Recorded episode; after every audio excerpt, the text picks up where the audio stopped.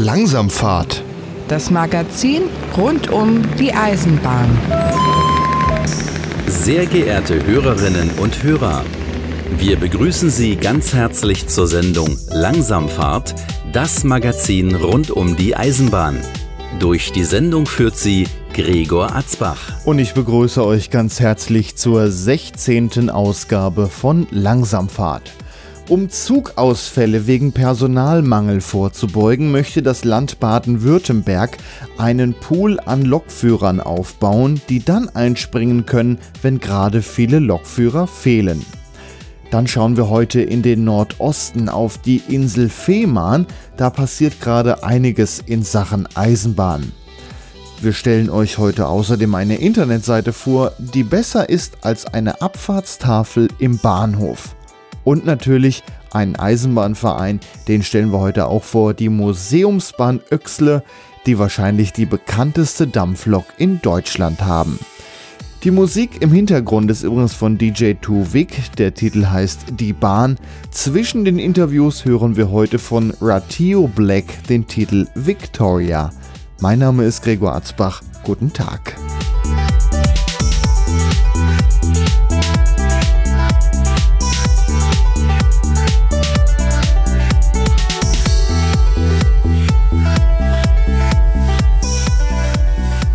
Um Zugausfälle wegen Personalmangel vorzubeugen, möchte das Land Baden-Württemberg gerne einen Pool an Lokführern aufbauen, die dann aushelfen können, wenn gerade viele Lokführer fehlen. Darüber haben wir bereits in der Ausgabe 11 von Langsamfahrt berichtet. Zwischenzeitlich wurde das Ganze ausgeschrieben, es gingen einige Angebote ein, man stellte aber fest, huch, das kostet ja zu viel Geld, das wurde dem Land Baden-Württemberg zu teuer. Man hat nach einer Lösung gesucht und wie die jetzt aussieht, das fragen wir einfach mal nach.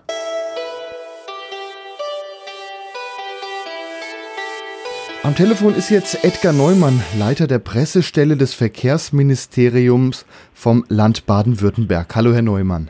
Hallo, Herr Arzbach. Sie hatten ja schon mal bei uns in der Sendung über äh, den, die geplanten Standby-Lokführer berichtet. Ähm, was war denn da genau geplant?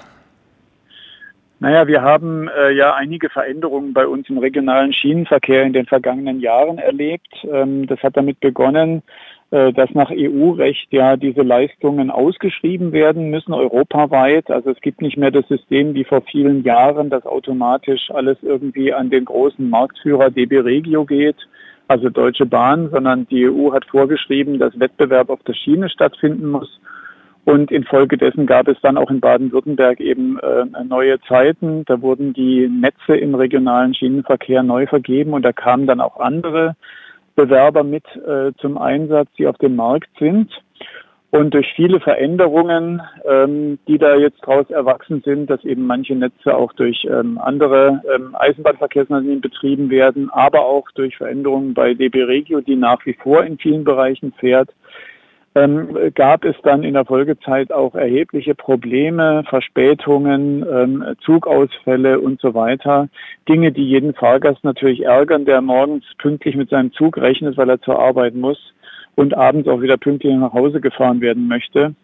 Ähm, das hat sich hingezogen über mehrere Monate, hat natürlich zu vielen Beschwerden auch bei uns geführt, obwohl wir ja selber die Züge gar nicht fahren. Wir bestellen die Leistung und verlangen von den Anbietern, dass sie äh, diese Leistung auch bringen. Aber äh, ein Grund, äh, warum es eben immer wieder zu Problemen kam, waren Personalengpässe. Und dazu kann man sagen, es ist der ganze Markt sehr knapp. Ähm, also der Markt äh, des Zugpersonals und insbesondere der Lokführer oder wie man so schön sagt, der Triebfahrzeugführer, das ist die genaue Bezeichnung. Ähm, dieser Markt, dieser Arbeitsmarkt ist sehr knapp. Es gibt zu wenige von diesen Menschen. Und ähm, äh, dann führten eben die Veränderungen auch dazu, dass der ein oder andere gekündigt hat, weil seine Strecke nicht mehr gefahren wurde. Kurzum, diese Personalengpässe waren einer der Hauptgründe für Verspätungen, Zugausfälle. Dann kommt noch Krankheit dazu. Äh, natürlich auch die Störungen in der Infrastruktur, wenn mal eine Weiche kaputt ist oder, oder irgendein Stellwerk ausfällt. Das hat sich alles summiert. Bei den technischen Problemen können wir kaum was tun. Das muss sozusagen der Netzbetreiber, das muss äh, das Eisenbahnverkehrsunternehmen regeln. Aber Im Bereich Personaleinsatz haben wir gesagt, da muss sich das Land engagieren. Da können das nicht alleine sozusagen den Unternehmen überlassen, ob die gut geplant haben, was wir eigentlich vorausgesetzt haben. Da brauchen wir eine Art Reserve. Und diese Reserve nennt sich jetzt Lokführerpool. Und ähm, dieser Lokführerpool äh, wird eingerichtet. Es gab da einige Anlaufschwierigkeiten, bis wir ihn tatsächlich in der Ausschreibung hinbekommen haben. Und auf diesen Pool können dann alle Bahnunternehmen zugreifen, die absehbar ein Personalproblem haben. Wir hatten darüber ja schon in 2019 gesprochen. Da war die Möglichkeit noch, dass man sich bewerben kann, also an der Ausschreibung teilnehmen. Ähm, das Ganze ist aber mehr oder weniger gescheitert. So wie ich es gelesen habe, war alles zu teuer, was an Angeboten eingegangen ist.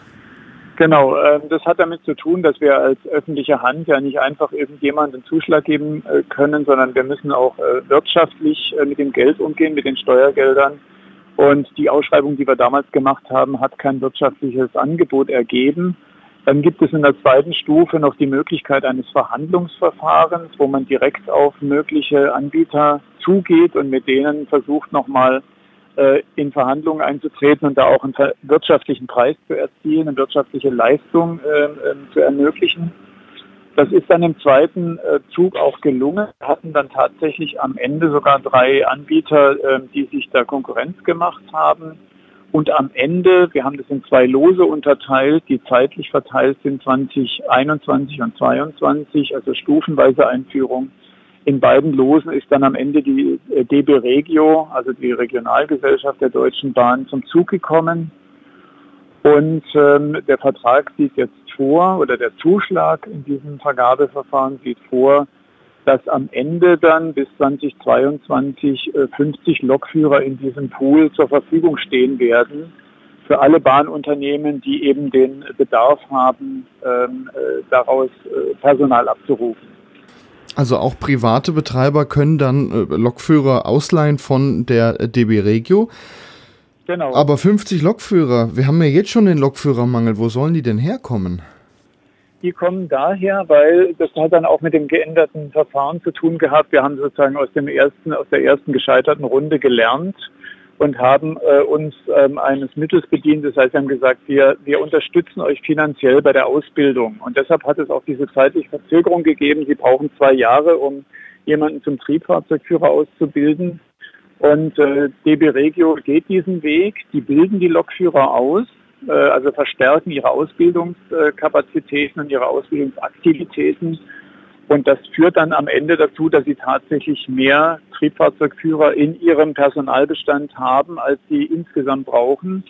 Und die werden dann diesem Pool zugerechnet. Solange sie nicht gebraucht werden, kann sie DB Regio selbst einsetzen.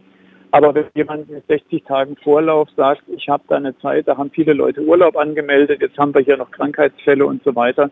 Wir brauchen in absehbarer Zeit Unterstützung aus dem Pool dann kann er die da abrufen. Es ist dann unerheblich, ob er privater Betreiber ist oder in staatlicher Hand. Wenn jetzt ähm, 50 Lokführer in dem Pool drinne sind, jetzt werden auf einmal viel genommen, die DB Regio hat die aber dann anderswo im Einsatz. Wird das dann nicht vielleicht anderswo oder vielleicht auch in anderen Bundesländern nicht vielleicht zu Zugausfällen führen, weil die dann da abgezogen werden, weil sie in Baden-Württemberg helfen müssen? Nö, das ist jetzt hier ja eine landesspezifische Regelung, also mit DB Regio Baden-Württemberg und äh, DB Regio Baden-Württemberg hat sich vertraglich verpflichtet, diese Lokführer aus dem Pool dann tatsächlich zur Verfügung zu stellen. Also die können sie nicht einfach irgendwo anders hin verschieben, dann würden sie vertragsbrüchig werden. Also das haben wir gesichert, dass die dann auch tatsächlich hier für das zur Verfügung stehen. Die dürfen nicht woanders hin. Weil Sie sagten eben, die dürfen dann, äh, wenn sie nicht gebraucht werden, auch andere Leistungen fahren. Äh, das ist ja, ja dann DB Regio überlassen oder müssen die trotzdem, dürfen nur in Baden-Württemberg äh, Verkehrsleistungen erbringen?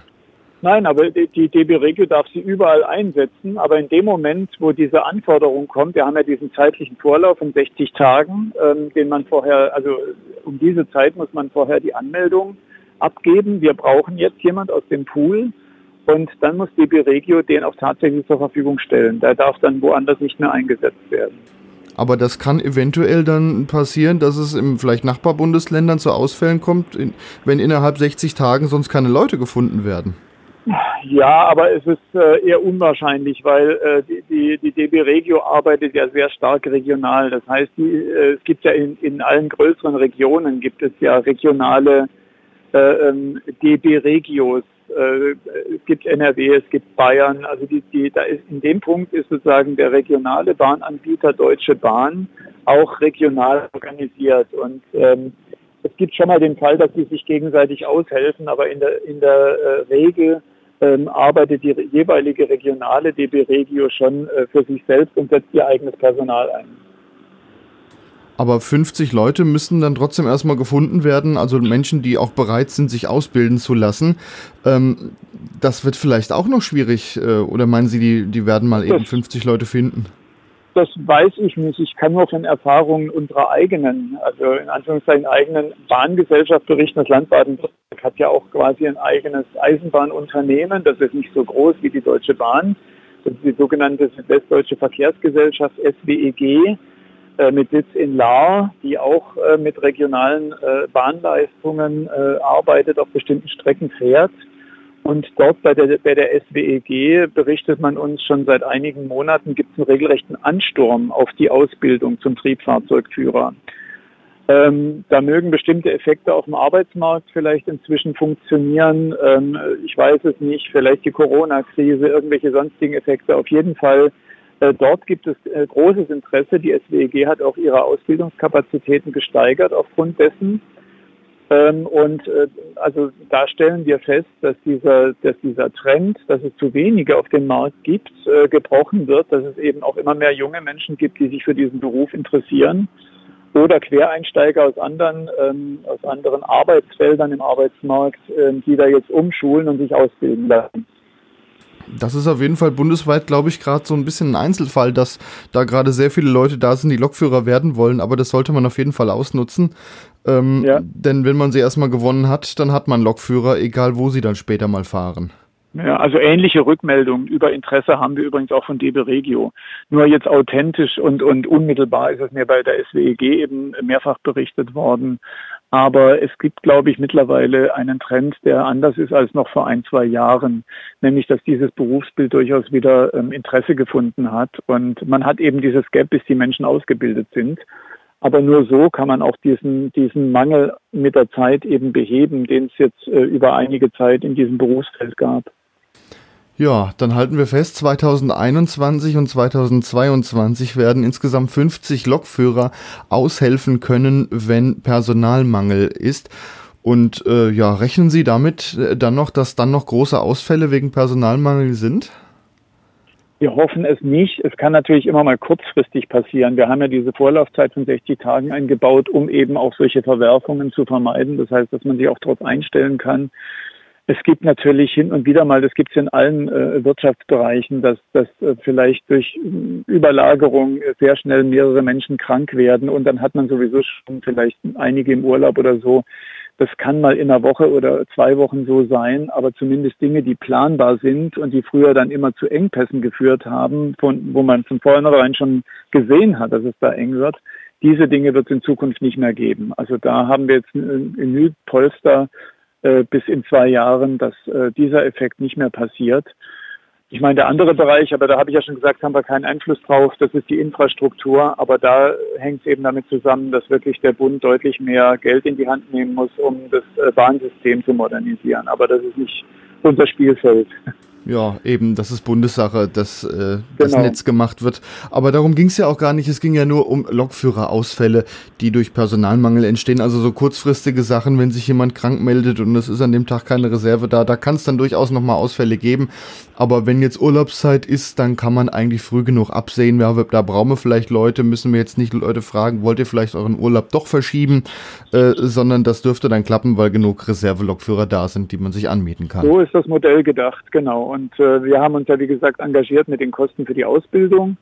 Wir engagieren uns zur Hälfte dann für die Vorhaltung dieses äh, Pools äh, von Landesseite aus, ähm, wenn da irgendwelche ähm, äh, sozusagen Kostenspitzen auftreten, also was, was die DB Regio belastet. Andererseits, ähm, diese Menschen aus dem Pool äh, werden ja auch, sagen wir mal, höher bezahlt oder für mehr Geld eingekauft als das reguläre Personal. Das ist ja auch so eine Regel. Damit möchte man ja auch äh, den Effekt erzielen, dass die Eisenbahnunternehmen selbst auch genügend Personal bereithalten.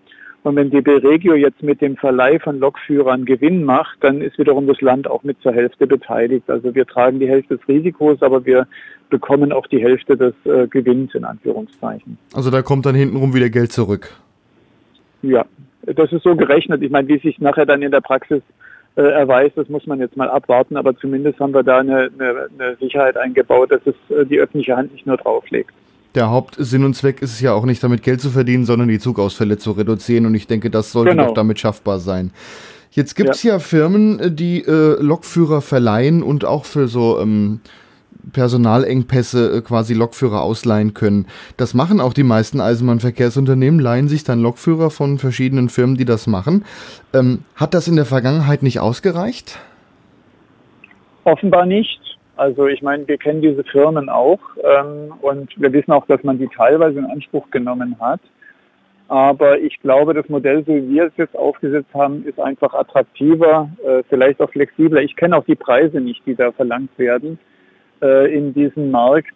Ähm, aber wir müssen halt einfach da eine weitere Sicherheit einbauen und äh, wollen damit eben auch erreichen, dass das Gesamtsystem sich stabilisiert.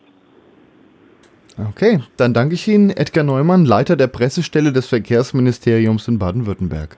Ich danke auch ganz herzlich.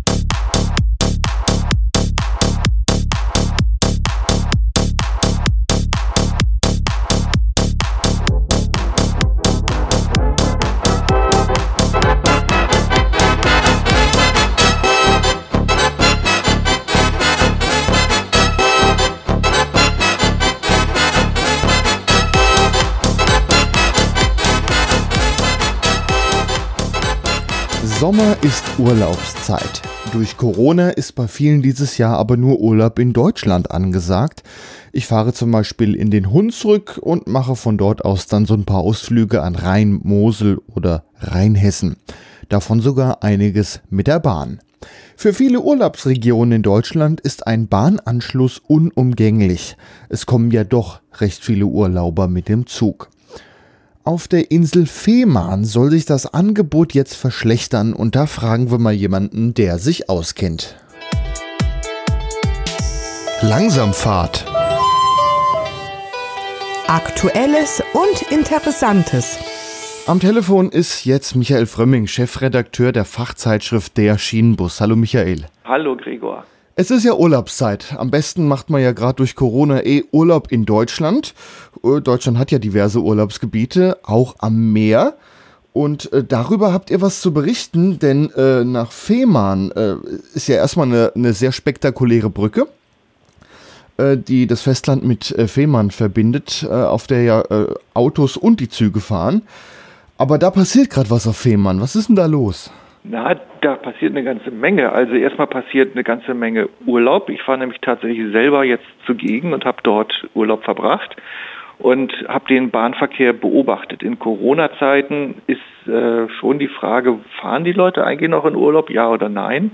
Und äh, vor Ort ist zu bemerken, dass gerade an der Ostseeküste in Schleswig-Holstein die Gäste äh, dort den Herbergen und den Hoteliers die Bude tatsächlich einrennen. Und äh, tatsächlich sowohl die Züge, aber auch die Busse entlang der Küste sind sehr gut frequentiert, alle mit Mundschutz, alles wird auch gut eingehalten und auch sehr stark kontrolliert. Ich finde das sehr spannend, dass viele Leute tatsächlich sagen, bevor ich nach Malle fliege, ähm, was noch gar nicht so richtig möglich ist, mache ich Urlaub an der deutschen Küste und davon profitiert dann auch der Fernverkehr. Wir haben einen Bericht äh, verfasst über die ähm, Planung der äh, festen Querung zwischen Deutschland und Dänemark. Es ist ja angedacht, von Hamburg bis nach Kopenhagen eine Neubautrasse bis zum Jahr 2028 zu realisieren. Und entlang dieser Trasse gibt es ganz viele Dinge, über die wir jetzt äh, berichten mit einem kleinen Fotobericht.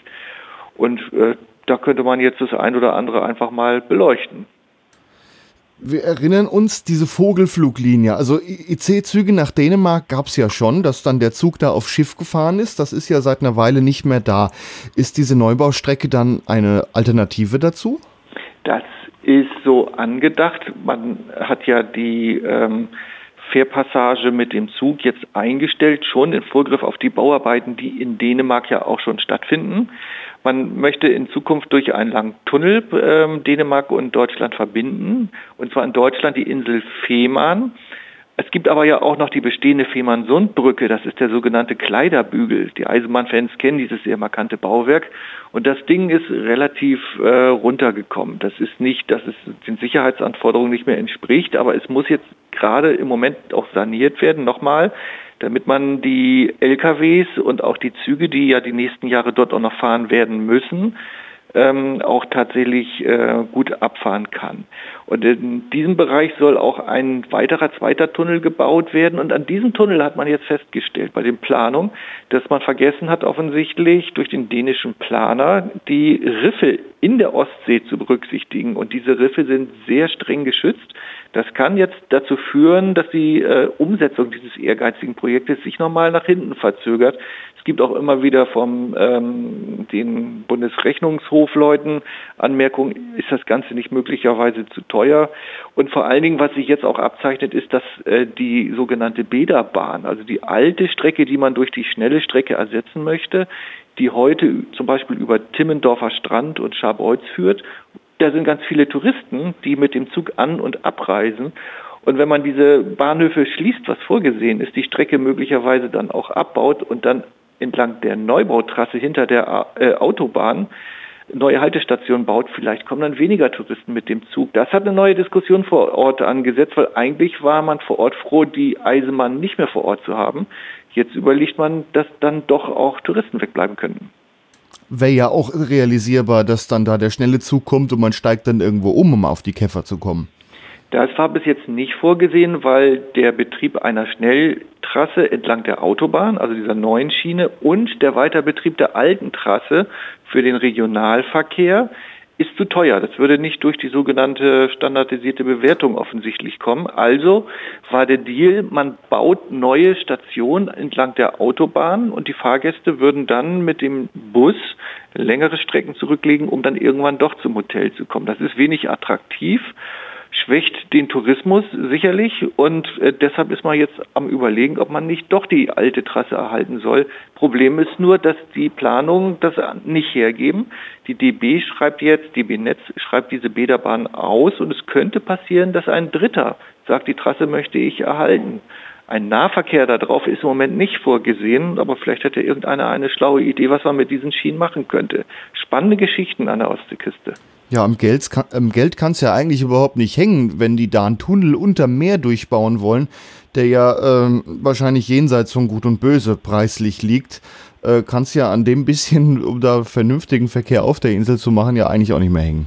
Ja, das ist ja in Zusammenhang zu sehen auch mit äh, Straßenbauplanung. Es ist ja nicht vorgesehen, nur einen Eisenbahntunnel zu bauen, sondern parallel dazu auch einen Autotunnel zu bauen. Und ähm, da ist jetzt die Frage, ob die Kosten für beide Verkehrswege nicht so teuer inzwischen sind, dass irgendjemand auf die Idee käme, siehe Stuttgart 21, doch nochmal zu überlegen, ob das alles eigentlich äh, wirtschaftlich darstellbar ist. Und das Erste, was rausgefallen ist, ist eben die Bäderbahn mit den Anbindungen äh, der Orte. Und im Übrigen auch war es ja nicht gewünscht bislang von den Ortsbürgermeistern. Mal ja, mal nein. Und äh, jetzt ist die Frage wieder auf die Agenda gesetzt worden, ob die Bäderbahn nicht doch erhalten bleibt. Da wird man die nächsten Monate noch sicherlich einiges zu diskutieren haben. Ja, dann schauen wir mal, wie sich das da entwickelt und halten mal fest, die Fähre war wahrscheinlich nicht die schlechteste Idee. Die Fähre war, ich finde persönlich, eine sehr attraktive Geschichte. Ich habe das ein paar Mal auch gemacht, äh, in Richtung Dänemark mit dem Zug zu fahren. Man steigt aus dem äh, Zug aus oder man stieg, es gibt's ja leider nicht mehr und konnte dann an Deck des Schiffes frische Seeluft genießen, einen guten Kaffee trinken und dann fuhr man entspannt äh, mit dem Zug, der ja im Unterdeck parkte, weiter eine aus meiner Sicht sehr schöne Angelegenheit. Ein bisschen betrübt wurde das, weil zum Schluss statt der dänischen Fahrzeuge der äh, Diesel-ICE eingesetzt war und der hatte einfach Kapazitätsprobleme. Äh, entweder hätte man, man hätte eigentlich zwei äh, einsetzen müssen, aber das gab die Fähre nicht her und ein äh, Diesel-ICE war zu kurz. Und die Züge waren eigentlich zum Schluss immer überfüllt. Jetzt läuft der Fernverkehr im Moment und auf Jahre ausschließlich über Flensburg auf dem Festland. Du hattest mir eben noch erzählt, du saßt in einem der ersten IC-Züge, die nach Fehmarn gefahren sind. und hat es da eine, ja, im Nachhinein eine interessante Begegnung. Ja, in der Tat, wie das da manchmal so ist. Also der Kollege Sven Eichler, der diesen Artikel mitverfasst hat, äh, hat auch Fotos eingeschickt zu seinem Artikel und als ich dann diesen Artikel in der Rohversion gesehen hatte, kam mir ein Foto bekannt vor und da saß ich nun mal drin in diesem Zug und ich hatte auch äh, den Hinweis bekommen, guck mal, da oben auf der Brücke steht jemand dass es am Ende einer der eigenen Kollegen war, der dieses Bild eingesandt hat und ich zufällig in diesem Zug äh, saß, war nicht geplant. Ich habe jetzt auf im neuen Schienenbus geguckt, ob ich am Fenster zu sehen bin, ist aber leider nicht der Fall, aber trotzdem schöne Geschichte am Rande. Ja, ist schon schön zu wissen, wenn man selber da drin sitzt. Dafür sind die Fenster wahrscheinlich wieder viel zu dunkel, ja. dass man da was erkennen kann. Ist ja auch gut so, sonst kriegen wir wieder Datenschutzprobleme. Ja, und so klein wie das gedruckt ist im, im Heft, also da ist auf dem ganzen Zug wahrscheinlich schwierig, jemand zu erkennen. Richtig. Ja, wir gehen mal weg von Fehmarn. Wir schauen mal ins, äh, ja, ins tiefste Land. Ähm, ihr habt noch was zwischen Köln und Aachen, die RWE Werkbahnen in eurem neuen Heft. Was gibt es denn darüber zu berichten? Das ist ja ein Thema, was fernab der Eisenbahn mit dem Hambacher Forst eigentlich auch über Wochen in den Nachrichten zu verfolgen war. Ähm, das da geht es um das Braunkohlerevier äh, zwischen Köln und Aachen. Und das ist ja ein sehr umfangreiches Gleisnetz, wo die RWE ähm, auf rund 300 Kilometern einen internen Werksverkehr abwickelt, um die Braunkohle aus dem Tagebau in die Verfeuerung zu bringen. Und äh, das haben wir uns mal angeguckt und haben da einen Fotobericht zugemacht, der auch nochmal die Geschichte dieses äh, Braunkohlereviers beleuchtet, auch den Betrieb mit den heute 31 äh, Elektrolokomotiven und 18 Dieselloks, die dort umherfahren. Und das alles nimmt ja irgendwann auch mal ein Ende. Das sind ja die Diskussionen äh, zum Ausstieg aus der Steinkohle und Braunkohle. Und ähm, der Hambacher Forst ist äh, noch bis 2029 zu beobachten. Für die Bahnfans deshalb interessant, weil dort äh, eigentlich auch die besten Fotos gemacht werden können. Man kommt natürlich nicht auf das Werksgelände, aber hier und da gibt es ja auch mal Zuwegungen, Brücken, wo man die Züge ablichten kann. Und dann wollen wir mal so ein bisschen fürs Klima hoffen, dass die Fotos von da schon bald historisch sind und irgendwann nicht mehr wiederholbar sind. Es ist eigentlich auch selten, dass man sowas sagen kann. Ja, das Ganze läuft wohl noch nach den aktuellen Planungen, wenn man die Nachrichten verfolgt, insgesamt bis zum Jahr 2038. Das ist noch recht lange hin. Zeit für die Bahnfans auch noch Fotos zu schießen. Äh, der Hambacher Forst, äh, wie gesagt, der geht aber eher ähm, zu Ende und das wird nach den aktuellen Planungen noch bis 2029 laufen. Das äh, berühmte Stück Wald wird ja dann auch nicht mehr angerührt, aber äh, eisenbahntechnisch ist das jetzt mal unabhängig von dem klimapolitischen Thema natürlich ein sehr interessantes Thema und irgendwann geht das eben dem Ende entgegen. Und von daher wollen wir das jetzt nochmal und haben das dokumentarisch festgehalten. Ja, ist ja auch so ein bisschen die Aufgabe, das aktuelle Zeitgeschehen zu dokumentieren. Und das habt ihr, denke ich, damit gut gemacht. Ja, von beiden äh, Themen, also Fehmarn und den RWE-Werkbahnen, äh, habt ihr Bilder in eurem Heft in der neuen Ausgabe von der Schienenbus? Richtig. Ja, und da danke ich dir, Michael Frömming, Chefredakteur der Fachzeitschrift Der Schienenbus. Gerne, alles Gute. Tschüss.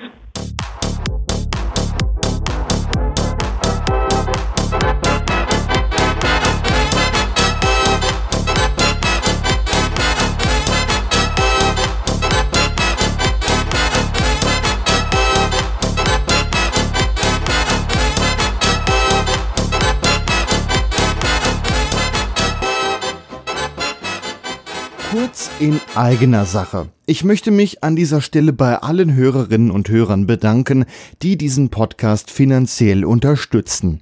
Das hilft mir auf jeden Fall sehr, um weiterhin gute Podcasts zu produzieren. Langsamfahrt entsteht komplett ehrenamtlich. Es gibt keinen Sponsor. Der Podcast und natürlich auch alle meine anderen Podcasts, die leben von Spenden der Hörer, also von euch. Wenn euch mein Podcast gefällt, könnt ihr mir gerne eine Kleinigkeit ins Sparschwein werfen. langsamfahrt.de slash spenden. Ich wiederhole noch mal kurz die Adresse langsamfahrt.de slash spenden. Vielen Dank an alle, die mich unterstützen.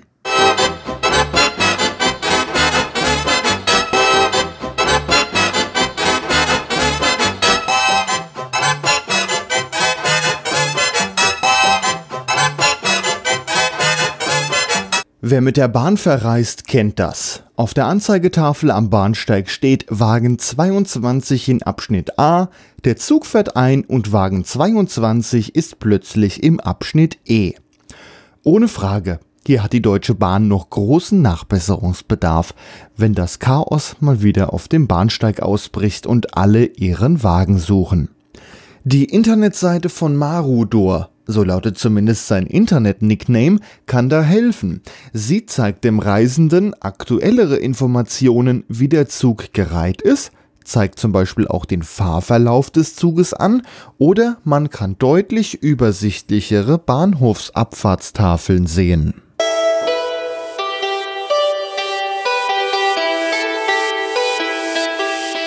Am Telefon begrüße ich jetzt Marodor.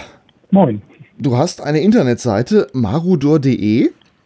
Wenn man darauf mhm. geht, kann man erstmal einen Bahnhof eingeben, beziehungsweise einen aus einer Liste auswählen. Was passiert dann, wenn ich das tue?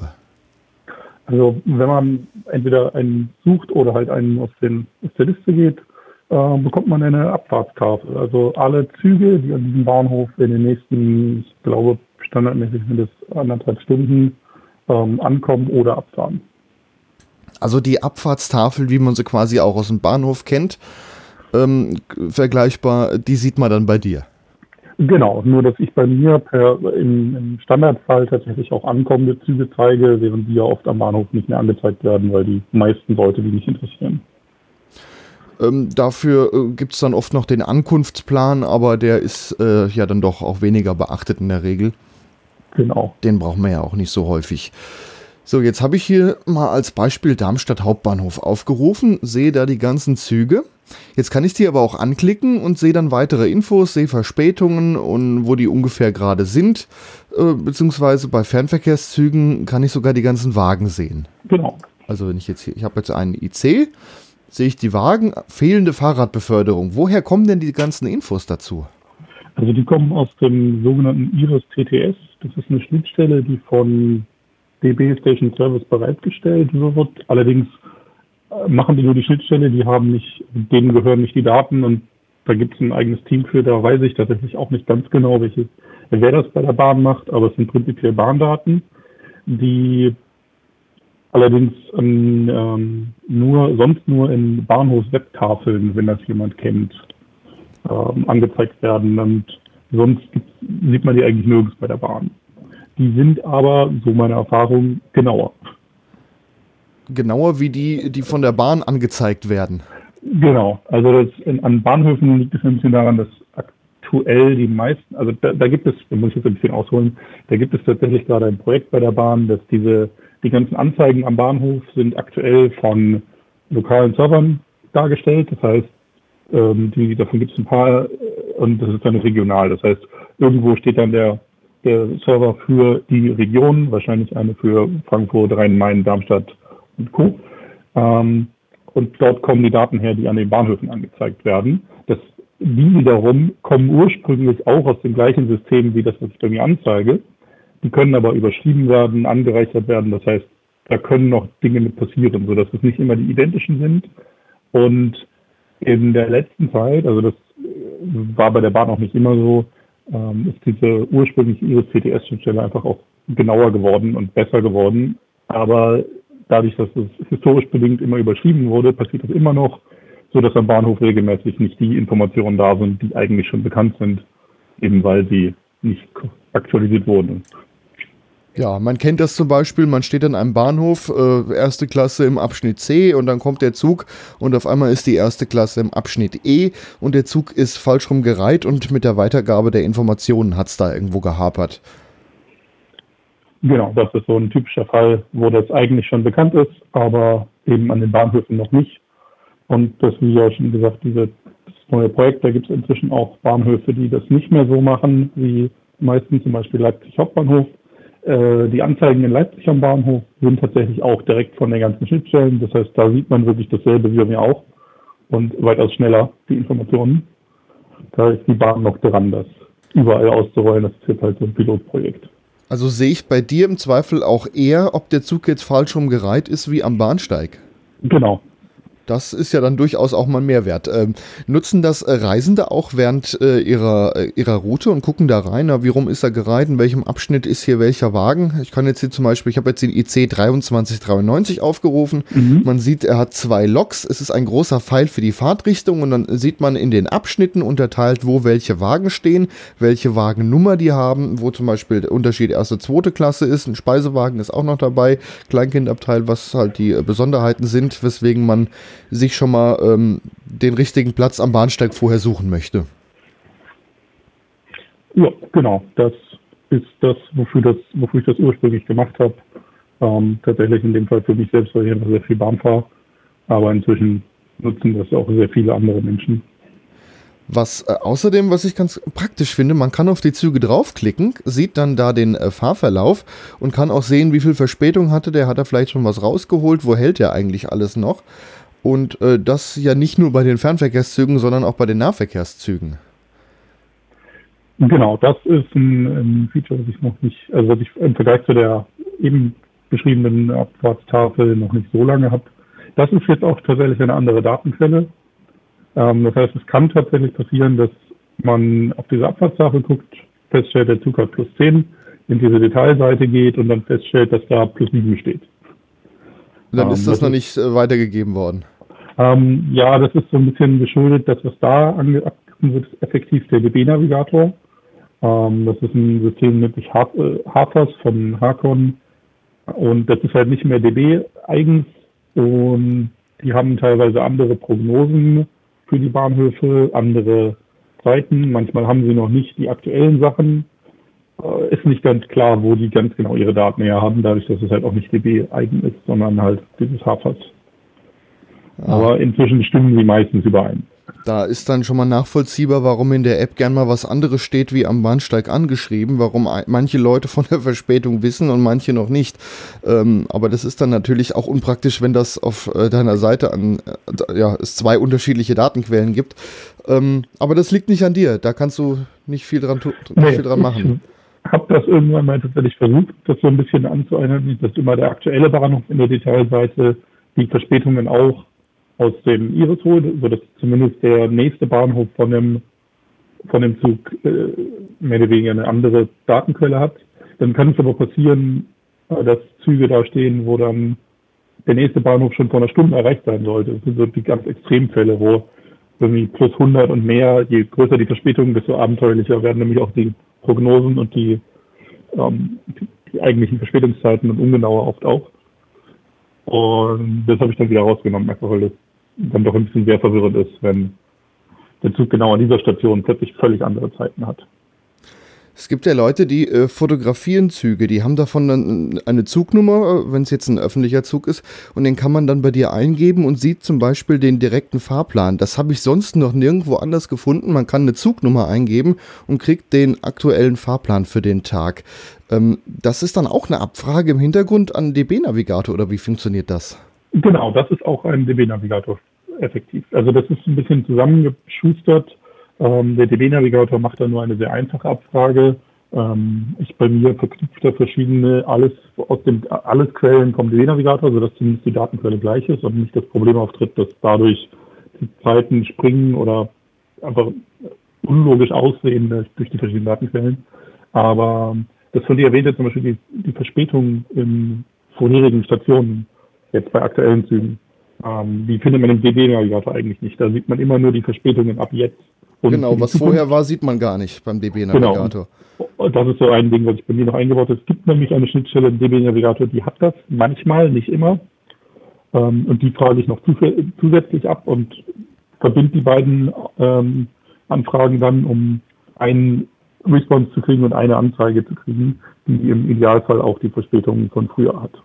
Also kann ich, äh, wenn ich bei dir auf der Seite, ich sitze meinetwegen in irgendeinem Zug, gebe die Zugnummer ein und kann sehen, ah, da hatte er noch 10 Minuten, hier nur noch 8, jetzt hat er nur noch 4 Minuten. Und dann kann ich sehen, wo hat er da ungefähr ein bisschen was aufgeholt, beziehungsweise kann nach meiner Reise nachgucken, äh, wie die eigentlichen Zeiten äh, dann gewesen sind.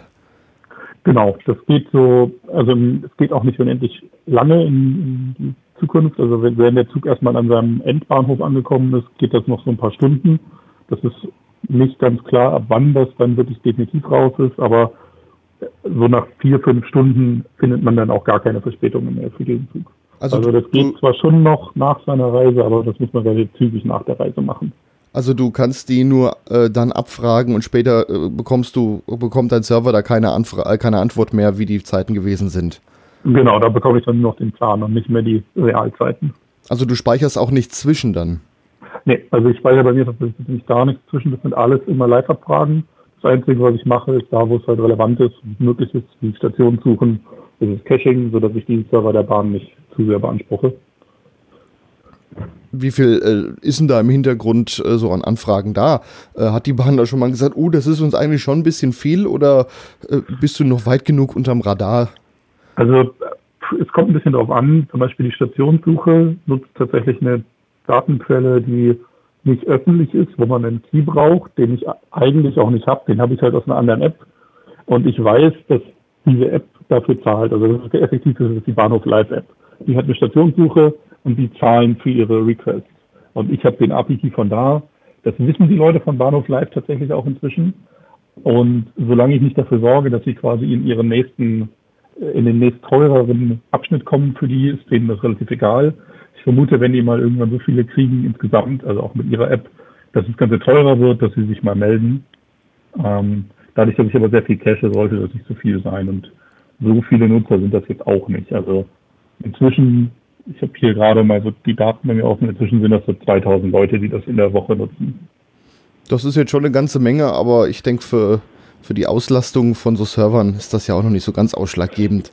Genau, das sollte noch nicht so wirklich viel sein. Also da wird DB Navigator oder andere Apps, die ähm, so Fahrplanabfragen machen, wahrscheinlich wesentlich mehr äh, Datenverkehr verursachen. Gehe ich auch von aus. Du bietest den Dienst kostenlos an. Wie finanzierst du das denn? Und das mache ich rein privat. Also es gibt ein paar Leute, die haben mich mal angeschrieben und gefragt, ob sie was spenden können. Das können sie dann natürlich. Aber ansonsten ist das von mir privat gemacht alles. Also das, die Entwicklung ist in meiner Freizeit und die Kosten für die Server sind jetzt auch nicht so hoch, weil ich eben was da habe. Ähm, also du hast den Server sowieso für noch andere Sachen. Genau, das ist. Planst du da noch weitere Entwicklungen oder weitere Features?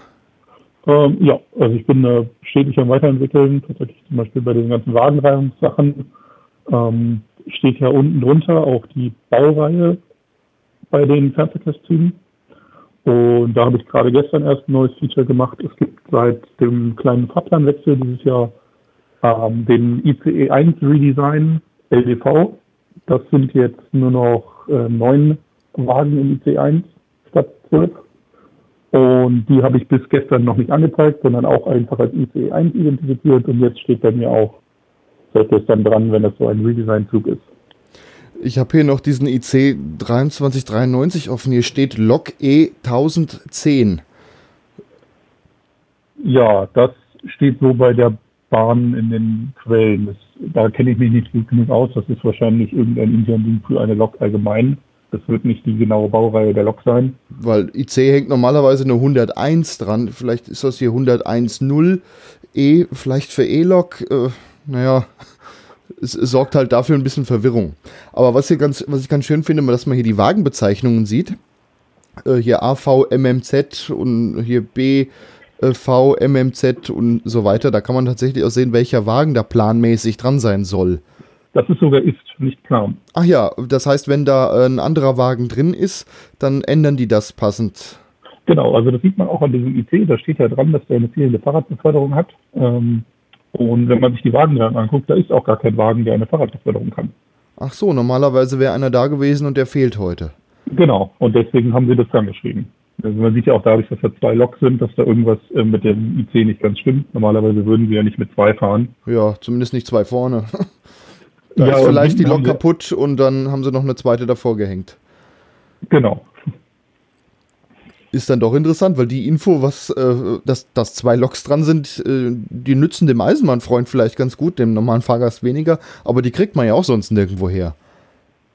Genau, die äh, kriegt man auch sonst, deswegen zeige ich auch dieses E an, weil in dem Feld in der Schnittstelle, wo das AVMZ zum Beispiel drin steht, steht halt bei den Loks diese E 1010. Mhm. Und, Und das ist normalerweise die Typbezeichnung für diesen Wagen Und ich habe das halt einfach mal darunter geschrieben für Loks und bisher nicht geändert. Ja, dann äh, ist noch spannend, was dann da stehen würde bei einem IC, der zum Beispiel nach Westerland auf Sylt fährt, wo dann eine Diesellok vor ist. Äh, aber das kann man ja dann einfach mal ausprobieren. Genau. Du hast hier noch eine Funktion Routing. Da kann ich eingeben von wo nach wo über wo. Ähm, also das ist eigentlich eine Fahrplanauskunft für eine Reisekette. Ähm, wie, wie funktioniert die? Ähm, das ist auch effektiv der DB-Navigator. Also das ist auch der DB-Navigator als Quelle, wobei man tatsächlich die genaue Quelle einstellen kann. Also ich habe inzwischen auch ganz viele Verkehrsverbünde da drin. Also man kann zum Beispiel die BVG fragen, den HVV fragen. Ach ja, ja stimmt, hier ist eine Auswahlliste. Um die SBB fragen, die ÖBB fragen, den RMV fragen, jetzt Darmstadt zum Beispiel. Ähm, aber es ist effektiv immer der DB-Navigator, wenn man die DB-Quelle nimmt, die der Standard ist. Und wenn man die RMV nimmt, zum Beispiel, ist es einfach die RMV-App von der Datenlage, aber in einem Interface, weil leider der DB-Navigator nicht immer die Echtzeitinformationen für Verkehrsverbünde hat, sondern nur der Verkehrsverbund, weswegen ich halt irgendwann angefangen habe, diese verschiedenen Datenquellen mit anzubinden. Ähm, und das ist mein Weg gewesen, um den DB-Navigator nicht mehr zu benutzen. Der ist mir nämlich zu langsam.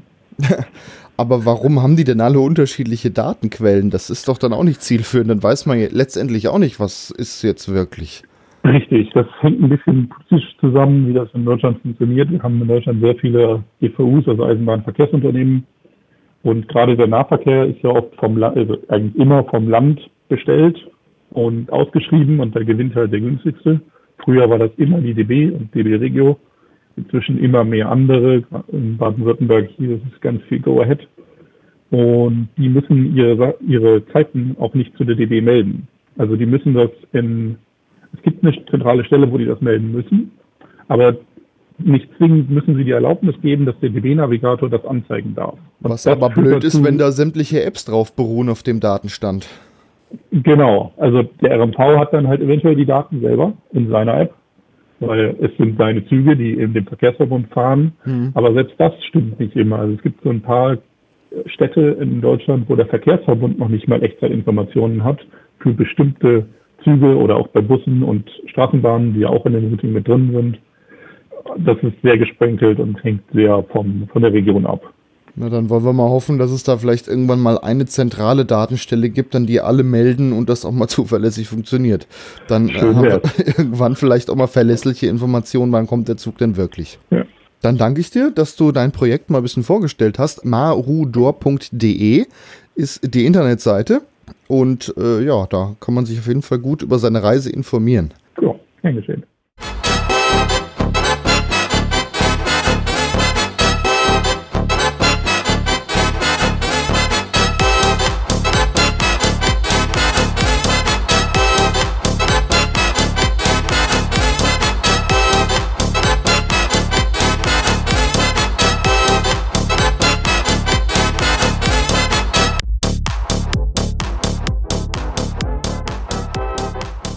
Die Sendung Eisenbahnromantik, die haben wahrscheinlich die meisten schon mal gesehen. Da fährt am Anfang während des Intros eine Dampflok vorbei. 99633 ist ihre Nummer. Diese Dampflok gibt es noch und sie ist zu Hause bei der Öxle Museumsschmalspurbahn. Mit Dampf durch Oberschwaben. Da ist es mal Zeit, um den Verein mal vorzustellen. Langsamfahrt. Museumsbahn. Am Telefon ist jetzt Andreas Albinger. Er ist Geschäftsführer der Schmalspurbahn Öxle. Guten Tag. Guten Tag. Ihr seid eine Schmalspur-Museumsbahn von Warthausen nach Ochsenhausen. Woher kommt denn der Name Öxle? Der kommt von unserem Endpunkt. Äh, wie Sie gerade gesagt haben, führt die Bahn nach Ochsenhausen. Also war das der Ochsenhausener Zug oder der Ochsenzug. Und wir sind ja am Schwäbischen und äh, da wird alles, was kleiner ist, mit Le verkleinert. Und dadurch entstand eben der Name Ochse oder Öxle. Und das ist auch ein Name, der ist, geht, ist schon historisch oder wird die Strecke schon immer so genannt? Ja, der ist historisch. Also nach unseren äh, Ermittlungen wurde der schon kurz nach Eröffnung der Strecke 1899 hier in der Gegend so gebraucht. Und ihr fahrt auf der Strecke mit äh, Dampflokomotiven, also Schmalspurdampflokomotiven. Ja, genau. Unsere Strecke ist eine Museumsbahn äh, in Schmalspur. Also unsere Spurweite ist 750 Millimeter, also ungefähr die Hälfte von Normalspur. Und wir fahren alle Züge normalerweise mit Dampflok. Wir haben gar keine Diesellok, die unsere Züge ziehen könnte. Ich habe jetzt auf eurer Internetseite gesehen, ihr habt vier Dampfloks. Die bekannteste ist die 99633. Die hat wahrscheinlich jeder schon mal gesehen, der Eisenbahnromantik im Fernsehen guckt. Wie kam die denn als Titellok in die Sendung? Ja, genau. Also unsere 99633, die dampft bei jeder Eisenbahnromantik-Folge über den Bildschirm. Die Aufnahmen wurden bei uns auf der Museumsbahn gedreht. Ähm, ganz einfach, der Hagen von Ortloff, der äh, ist mehr oder weniger über die Öxle Museumsbahn in diese Eisenbahnromantik-Schiene gekommen äh, die ersten Aufnahmen vom Südwestrundfunk damals, die waren beim Öxle und dadurch äh, hat sich diese Öxle-Lok eben auch dann als äh, für die Sendung dann entsprechend angeboten. Ja, ist natürlich auch nochmal für euch so ein bisschen Werbung. Man muss zwar erstmal googeln, wem gehört die Lok, aber sie kommt doch bestimmt einmal die Woche im Fernsehen jetzt. Genau, also nach unserem äh, Kenntnisstand ist die Lok schon einige tausend Mal über die Bildschirme gedampft. Das ist natürlich eine tolle Werbewirkung für uns, aber auch für alle Museumsbahnen insgesamt. Ihr habt jetzt aber noch drei weitere Dampfloks. Mit welchen fahrt ihr denn eure Museumszüge? Also wir haben äh, noch drei weitere Dampfloks, aber aktuell betriebsfähig ist nur unsere 99633 und die 99788. Bei der äh, 99716 genannt äh, Rosa. Da machen wir gerade eine Hauptuntersuchung, die wird, denke ich, in ein, zwei Jahren abgeschlossen sein. Und die weitere Lok, die wir noch haben, die stand leider 50 Jahre als Denkmal im Freien, ist dadurch sehr stark geschädigt und die können und wollen wir äh, auf absehbare Zeit nicht aufarbeiten. Ja, man sollte seine Kräfte lieber bündeln auf das, was auch Aussichten hat. Wenn da nicht so viel dran zu retten ist, zumindest erstmal Genau, also gerade die Lok, die auf dem Denkmal stand, die müsste man in großen Teilen neu bauen. Äh, das würde so circa eine Million Euro kosten und das Geld haben wir natürlich nicht. Und letztendlich wäre das für unsere jetzige Zwecke einfach unwirtschaftlich auch, ja. Ja, das Geld muss sicherlich anderswo äh, investiert werden. Zum Beispiel in eure Strecke. 19 Kilometer ist sie lang. Aber der Zug braucht 70 Minuten. Das heißt, nebenher laufen ist schon fast möglich. Fast. Äh, also ein bisschen schneller sind wir schon. Aber natürlich ist die Fahrzeit relativ lang für die Streckenlänge. Das liegt natürlich auch an der Schmalspur, wo leider die Geschwindigkeit auch relativ stark reglementiert wurde in Deutschland. Und natürlich wollen wir aber auch gemütlich fahren, weil unsere Fahrgäste wollen ja nicht möglichst schnell nach Ochsenhausen kommen, sondern die wollen die Fahrt ja genießen und sich die, den Fahrtwind um die Nase wählen lassen. Was können Sie mir zu der Strecke erzählen? Ich habe zumindest schon mal gelesen, es gibt diverse Ausflugsmöglichkeiten an der Strecke. Ja, genau. Also in Warthausen, unser Ausgangspunkt, da ist ein Schloss und auch ein schöner Ortskern mit Gastronomie. In äh, Sulmingen gibt es eine Gedenkstätte für den Bauernkrieg. Äh, da kam ein Anführer im Bauernkrieg, kam aus Sulmingen. Und in Ochsenhausen natürlich äh, ist eine sehr attraktive Innenstadt mit sehr vielen Gaststätten, Eisdielen und so weiter.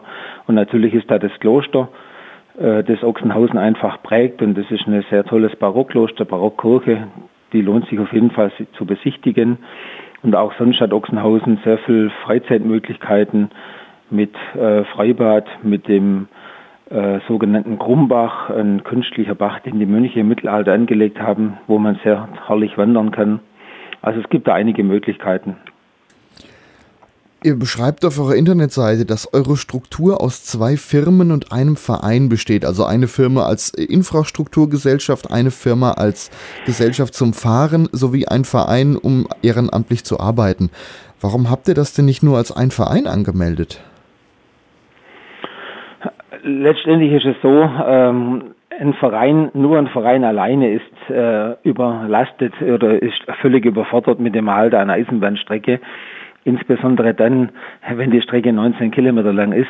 Das kann ein Verein ehrenamtlich nicht äh, alles erhalten und zusätzlich noch in Betrieb stemmen und so weiter. Das haben wir bei uns dann auch gemerkt, dass es einfach nicht geht. Und deshalb äh, wurde die Öxlebahn AG gegründet, also eine Aktiengesellschaft gemeinnützig, die sich um die Strecke kümmert. Äh, und Gleichzeitig ist auch der Betrieb äh, selber von der Bahn da hat dann die Gemeinde und der Landkreis gesagt, da halten wir die Hand finanziell drüber, dass der Verein, sage ich mal, nicht in finanzielle Probleme kommt. Dadurch wurde dann die gemeinnützige Öxlebahn Betriebsgesellschaft gegründet, die den Betrieb offiziell führt. Aber letztendlich lebt das Öxle natürlich ganz klar rein eigentlich nur vom Vereinsengagement, von den Mitgliedern, die ehrenamtlich arbeiten und die da ihren Eisenbahntraum verwirklichen und einfach auch Spaß haben. Und natürlich ist das Öxle dadurch auch eine große Tourismusattraktion und deshalb werden wir auch entsprechend unterstützt. Das ist auch immerhin schön, dass da so ein bisschen Unterstützung auch von der öffentlichen Hand da ist. Aber nichts geht natürlich ohne die Freiwilligen. Wie groß ist denn der Verein? Wie viele Mitglieder habt ihr? Unser Verein hat ca. 350 Mitglieder, darunter 60 aktive. Und wir tun im Jahr ungefähr äh, 10.000 bis 12.000 Stunden ehrenamtlich beim Öxle arbeiten, um die Strecke zu unterhalten, die Wagen, die Loks richten, natürlich die Betriebsdienste, also Lokführer, Heizer, Schaffner, Zugführer und so weiter durchzuführen. Machen einige Feste natürlich, das ist auch ein Haufen Arbeit und so summiert sich das Ganze eben, wie gesagt, auf jährlich 10.000 bis 12.000 Stunden. Wenn jetzt die Corona-Krise vorbei ist, habt ihr ja auch wieder Fahrten. Habt ihr da so einen regelmäßigen Fahrplan? Ja, natürlich. Wir fahren regelmäßig äh, in unserer Saison von 1. Mai bis Mitte Oktober. Jeden Sonntag, jeden ersten und dritten Samstag im Monat und in den Sommermonaten auch donnerstags. Darüber hinaus haben wir auch noch äh, Sonderfahrten, Mondscheinfahrten, Nikolausfahrten und äh, Fahrten zum Ochsenhausener Weihnachtsmarkt. Diese äh, Sonder besonderen Fahrten, die habt ihr auch auf eurer Internetseite genannt. Ihr habt da zum Beispiel noch eine Genießertour oder einen Hopfenexpress. Was kann man sich denn darunter vorstellen? Ja, Genießertour, das ist eine Öxlefahrt. Also erstmal einen Empfang in Warthausen mit kleinem Imbissekt. Dann eine schöne Öxlefahrt nach Ochsenhausen. Dann läuft man von Baumhof hoch zum Kloster. Im Kloster hat man in der Klosterkirche ein Orgelkonzert auf der sehr bekannten Gablerorgel, eine tolle Barockorgel. Dann läuft man runter zum, in die Innenstadt wieder und dann hat man da im Gasthof Adler äh, ein Drei-Gänge-Menü mit Tisch, Wein und Wasser inklusive. Und auf der Rückfahrt gibt es dann noch ein Verdauungsschnäpschen. Und dann hat man, sage mal, einen tollen Abend gehabt mit Kultur, mit Essen, mit Dampfzugfahrt. Also was will man mehr? Und das geht dann natürlich deutlich mehr über die reine Mitfahrt in eurem Museumszug hinaus. Genau, das ist ein Angebot, wo einfach viele Bedürfnisse, sage ich mal, abdeckt. Und es ist auch eine sehr beliebte Veranstaltung, nicht nur für die typischen Eisenbahnfans, sondern einfach auch für, sage ich mal, gehobenere äh, Kreise und so weiter, die einfach da auch ein bisschen Kultur machen wollen und das Öxle dann auch mit der Dampfzugfahrt, wie gesagt, mit Kultur und dann schönen Essen verbinden. Und das eignet sich sicherlich auch gut zum Verschenken dafür so eine Fahrkarte. Genau, viele äh, verschenken das an den Partner oder Partnerin und das kommt auch sehr gut an. Ja, dann bedanke ich mich, Andreas Albinger, Geschäftsführer der Schmalspurbahn Öxle. Ja, ich bedanke mich auch für Ihr Interesse und hoffentlich können wir bald wieder fahren und unsere Fahrgäste was Tolles bieten.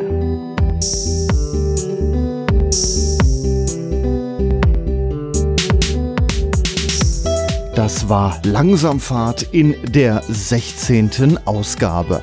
Auf langsamfahrt.de, dann auf Ausgabe 16 gibt es übrigens noch weiterführende Links zu allen Themen.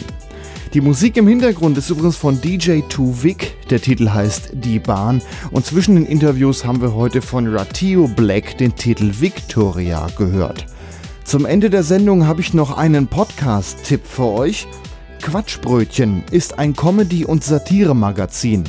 In diesem Podcast werden aktuelle Themen satirisch bearbeitet, das Lustigste aus Gesellschaftsthemen rausgeholt. Es gibt Ratgeber für alltägliche Dinge, für die man eigentlich keine Ratgeber bräuchte. Es gibt seriöse Nachrichten und man kann musikalisch eine ganze Menge Neues entdecken. Ich garantiere euch viel zu lachen und gute Unterhaltung. Quatschbrötchen erscheint einmal im Monat auf quatschbrötchen.de und überall da, wo es Podcasts gibt. quatschbrötchen.de das war, wie gesagt, Langsamfahrt in der 16. Ausgabe. Wenn ihr die Sendung unterstützen wollt, schaut mal auf langsamfahrt.de slash spenden. Mein Name ist Gregor Atzbach. Macht's gut, bis zum nächsten Mal.